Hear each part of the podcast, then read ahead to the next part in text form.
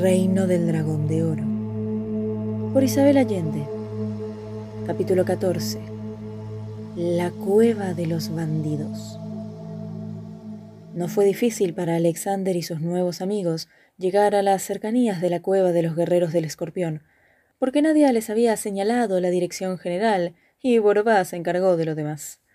El animal iba montado en los hombros de Alexander, con la cola envuelta en torno a su cuello, y sujeto a dos manos de su pelo.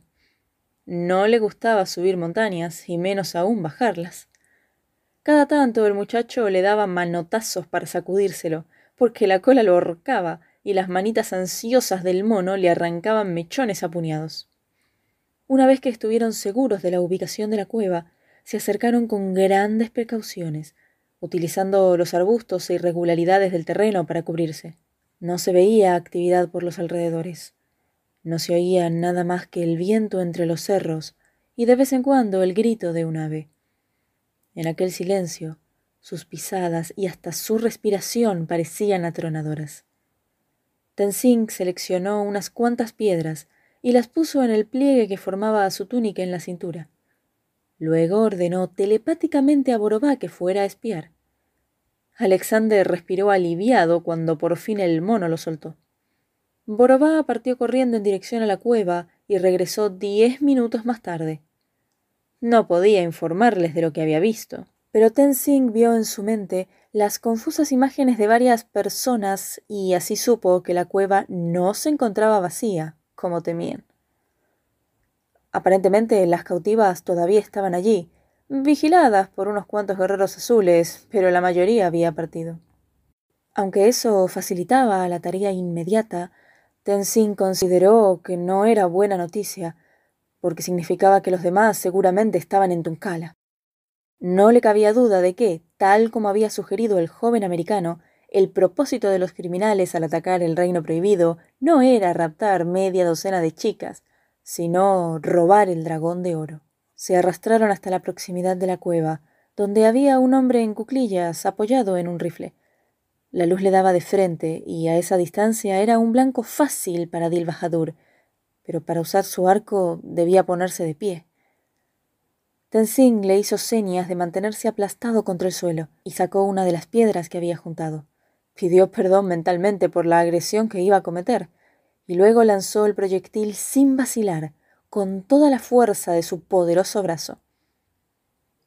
A Alexander le pareció que ni siquiera había apuntado y por esa razón su sorpresa fue enorme cuando el guardia cayó hacia adelante sin un solo gemido, noqueado por la piedra que le dio en medio entre los ojos. El lama les indicó que lo siguieran. Alexander cogió el arma del guardia, aunque jamás había usado nada parecido y ni siquiera sabía si estaba cargada. El peso del fusil en las manos le dio confianza y despertó en él una agresividad desconocida. Sintió por dentro una tremenda energía. En un segundo desaparecieron sus dudas y se dispuso a pelear como una fiera. Los tres entraron juntos a la cueva. Tenzing y Dilbajadur emitían gritos escalofriantes y sin pensar lo que hacía, Alexander los imitó. Normalmente era una persona más bien tímida y nunca habría chillado de esa manera. Toda su rabia, miedo y fuerza se concentraron en esos gritos que, junto con la descarga de adrenalina que corría por sus venas, lo hacía sentirse invencible, como el jaguar. Dentro de la caverna había otros cuatro bandidos, la mujer de la cicatriz y al fondo las cautivas que estaban amarradas de los tobillos.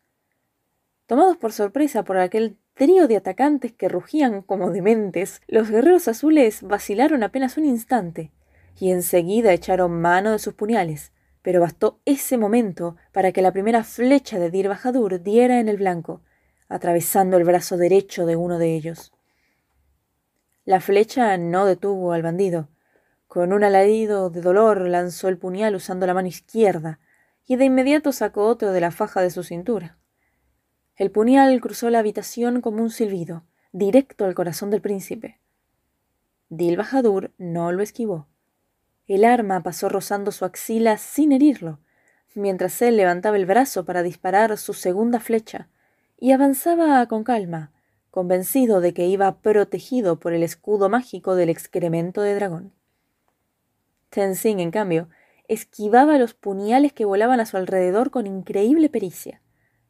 Una vida entera entrenándose en el arte del Tao Shu le permitía adivinar la trayectoria y la velocidad del arma. No necesitaba pensar, su cuerpo reaccionaba por instinto. Con un rápido salto en el aire y una patada directo a la mandíbula, dejó a uno de los hombres fuera de combate, y con un golpe lateral del brazo desarmó a otro que apuntaba con un fusil, sin darle tiempo de disparar. Enseguida se enfrentó a sus cuchillos. Alexander no tuvo tiempo de apuntar. Apretó el gatillo y un tiro retumbó en el aire, estrellándose contra las paredes de roca. Recibió un empujón de Dilbajadur que lo hizo tambalear y le salvó por un pelo de no recibir uno de los puñales. Cuando vio que los bandidos que quedaban en pie tomaban los fusiles, cogió el suyo por el cañón, que estaba caliente, y corrió gritando a todo pulmón. Sin saber lo que hacía, descargó un golpe de culata en el hombro del hombre más cercano, que no consiguió aturdirlo, pero lo dejó confundido, y eso dio tiempo a Tenzin de ponerle las manos encima. La presión de sus dedos en un punto clave del cuello lo paralizó completamente. Su víctima sintió una descarga eléctrica desde la nuca hasta los talones. Se le doblaron las piernas y cayó como un muñeco de trapo, con los ojos desorbitados y un grito atorado en la garganta, incapaz de mover ni los dedos. En pocos minutos los cuatro hombres azules estaban por tierra. El guardia se había recuperado un poco de la pedrada, pero no tuvo ocasión de echar mano de los cuchillos. Alexander le puso el cañón de su arma en la sien y le ordenó que se juntara con los demás. Lo dijo en inglés, pero el tono fue tan claro que el hombre no dudó en obedecer. Mientras Alexander los vigilaba con el arma que no sabía usar en las manos, procurando aparecer lo más decidido y cruel posible, Tenzing procedió a atarlos con las cuerdas que había en la cueva. Dil Bahadur avanzó con su arco listo hacia el fondo, donde estaban las niñas. Los separaban de ellas una distancia de más o menos diez metros y un hoyo con carbones encendidos, donde había un par de ollas con comida. Un grito lo detuvo en seco. La mujer de la cicatriz tenía su látigo en una mano y una cesta destapada en la otra, que agitaba sobre las cabezas de las cinco cautivas. Un paso más y suelto a los escorpiones sobre ellas. chilló la carcelera. El príncipe no se atrevió a disparar. Desde la distancia en que se encontraba podía eliminar a la mujer sin la menor dificultad, pero no podía evitar que los mortales arácnidos cayeran sobre las muchachas. Los hombres azules, y seguramente también esa mujer, eran inmunes a la ponzonia, pero los demás corrían peligro de muerte. Todos quedaron inmóviles.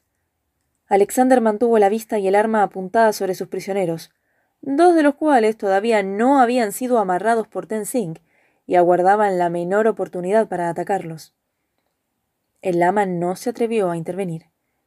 Desde el sitio donde se encontraba solo podía usar contra la mujer sus extraordinarios poderes parapsicológicos.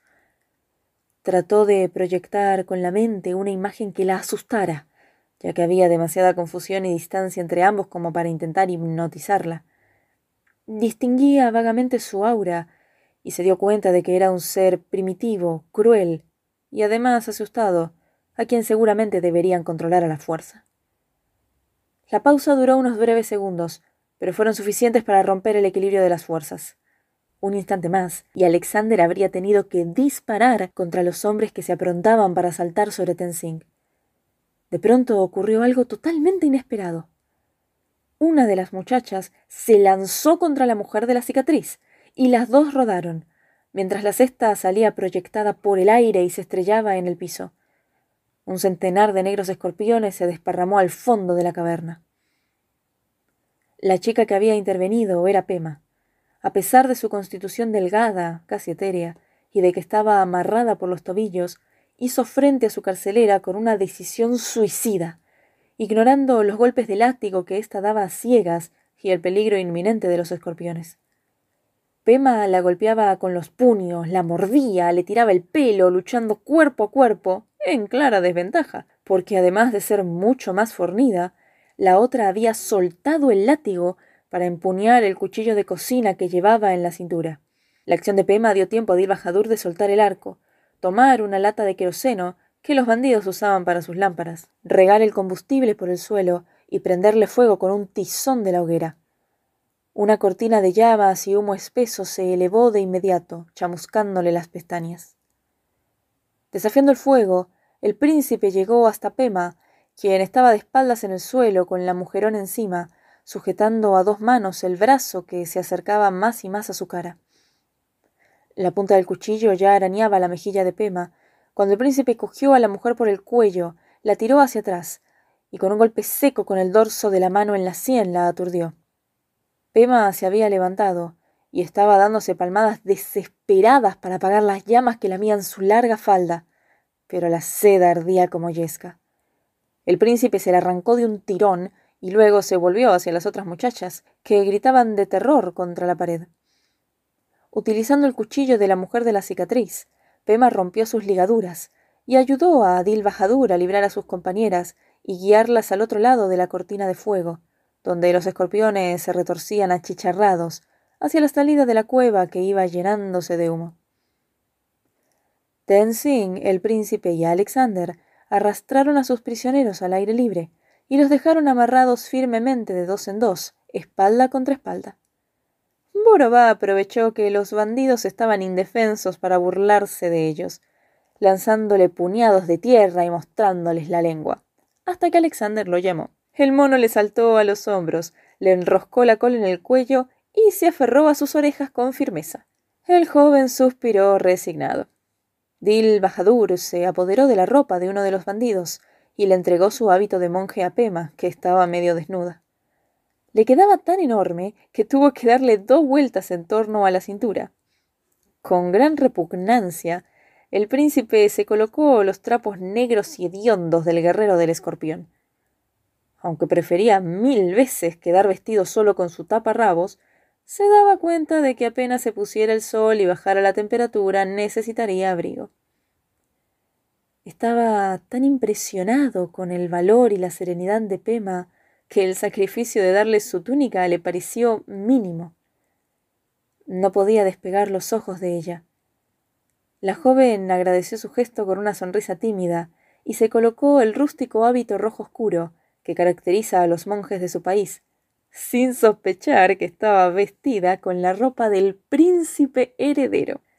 Tenzing interrumpió las emotivas miradas entre Dil Bahadur y Pema para interrogar a la joven sobre lo que había oído en la cueva. Esta confirmó lo que él ya sospechaba.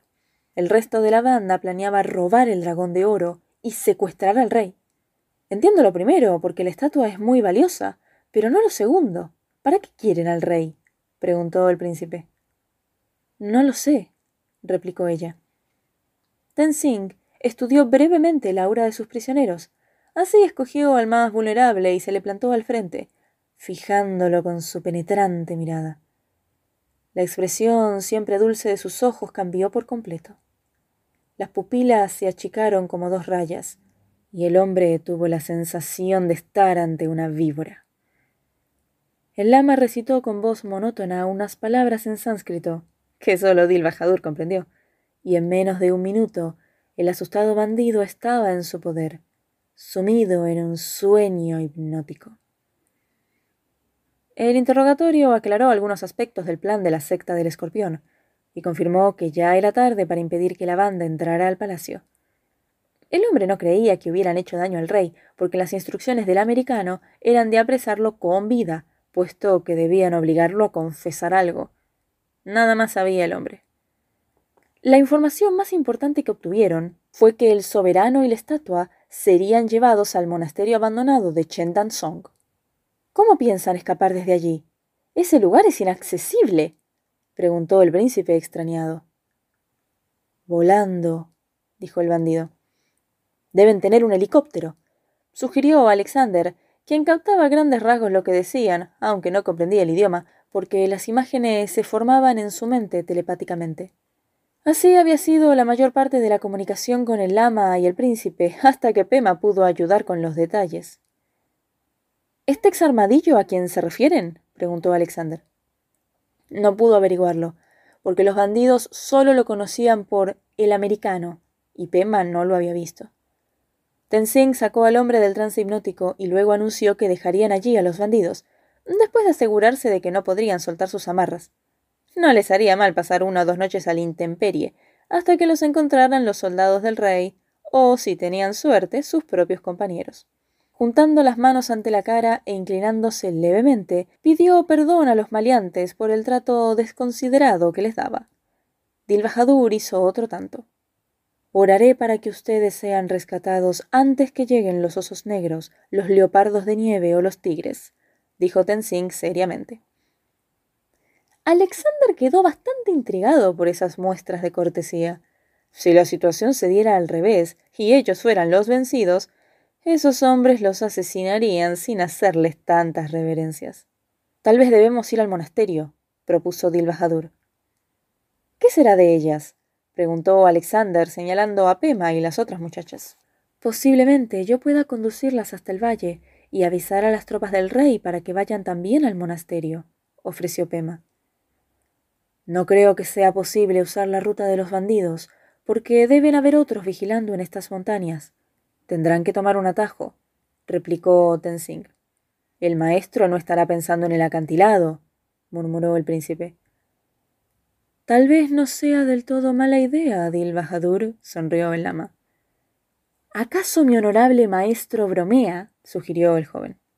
La respuesta del lama fue una amplia sonrisa que iluminó su rostro y un gesto indicando a los jóvenes que lo siguieran.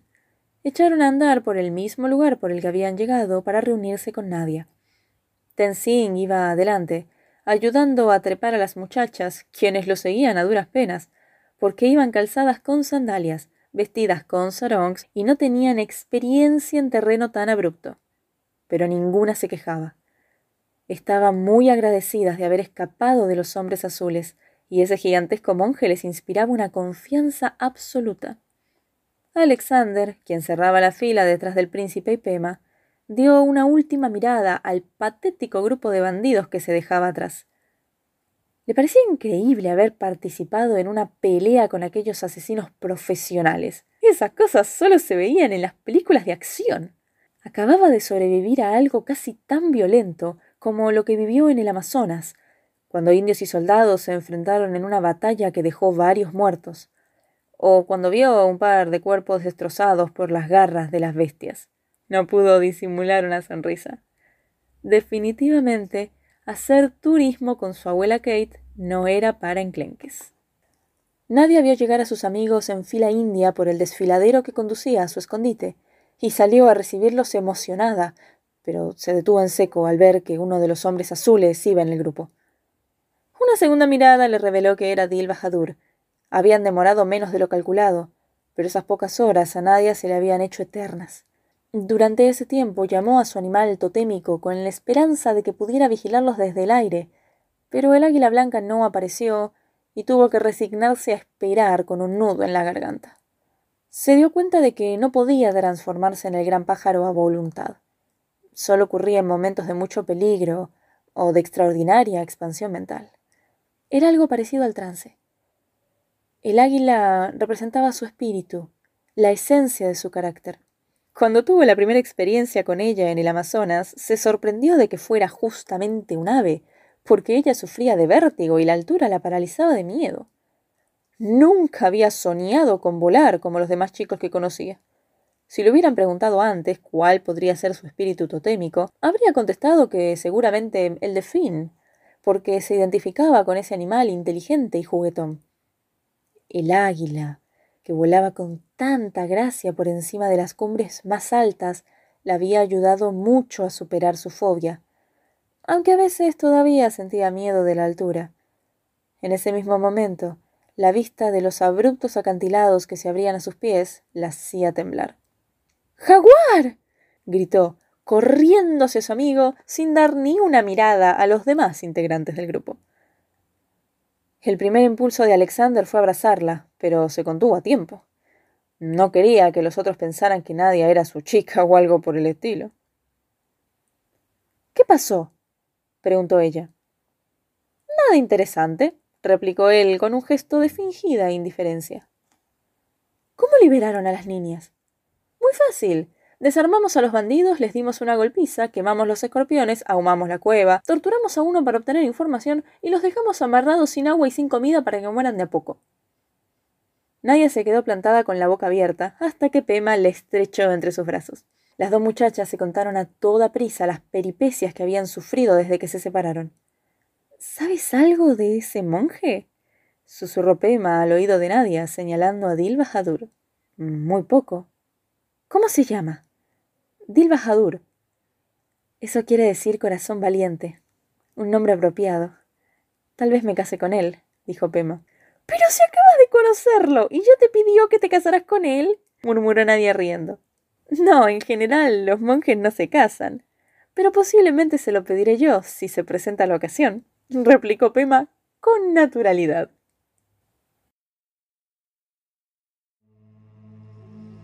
Sepan que cualquier crítica, comentario o sugerencia me lo pueden escribir a castellanoaudiolibros.gmail.com O si lo están escuchando en una plataforma que admite comentarios, por favor dejen su comentario ahí abajo. Me encantaría escuchar lo que opinan ustedes. Un saludo y hasta la próxima historia.